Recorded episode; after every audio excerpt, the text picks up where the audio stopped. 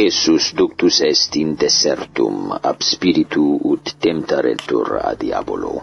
Et cum Jehunas et quadraginta diebus et quadraginta noctibus postea esurit, et accedens temptator dixit ei, si filius Dei es, dic ut lapides iste panis fiant, qui respondens dixit, Scriptum est non in pane solo vivit homo, sed in omni verbo quod procedit deori Dei. Tunc ad sumit eum diabolus in sanctam civitatem, et statuit eum supra pinaculum templi. Et dixit ei, si filius Dei es, mitte te de orsum, scriptum est in quia ancilis suis mandabit dete, et in manibus tolente, ne forte offendas ad lapidem pedem tuum, aidili Jesus, rorsum scriptum est non tentabis dominum Deum tuum, iterum ad sumiteum diabolus in montem excelsum valde, et ostendit ei omnia regna mundi et gloria meiorum,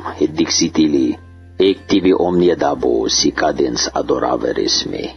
Tunc disit ei Jesus, vade satanas, scriptum est enim, Dominum Deum tuum adoravi, et ili soli servies.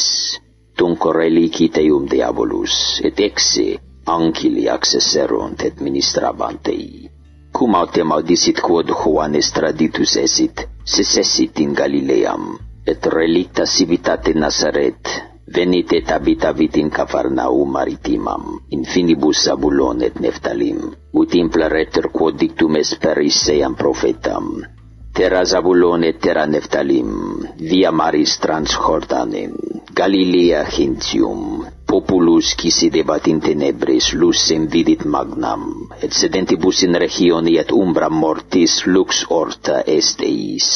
Exinde sepit Jesus predicari et disseri, penitentiam agite, apropinquavit enim regnum selorum. Ambulans autem tem mare Galilee, vidi duos fratres, Simonem, chivocator Petrus, et Andream fratre mehus, bitentis rete in mare, erante in piscatoris, et ait ilis, venite post me, et faciam vos fieri piscatoris hominum, ad ili continuo relictis rectibus secutis sunt eum, et procedins inde vidit alios duos fratris Jacobum Zebidei, et Joanem fratre mehus in navicum Zebedeo padreorum, reficientis retia sua, et vocavit vocaviteus. Ili altim statim relictis retibus et patris secutis sunt eum, et circumibat Jesus totam Galileam, docens in synagogis eorum, et predicans evangelium regni, et sanans omnem languorem, et omnem infirmitatim in populo, et abiit opinioe husin totam Siriam, et obdulerunt ei omnes male abentis variis languoribus et tormentis comprehensos,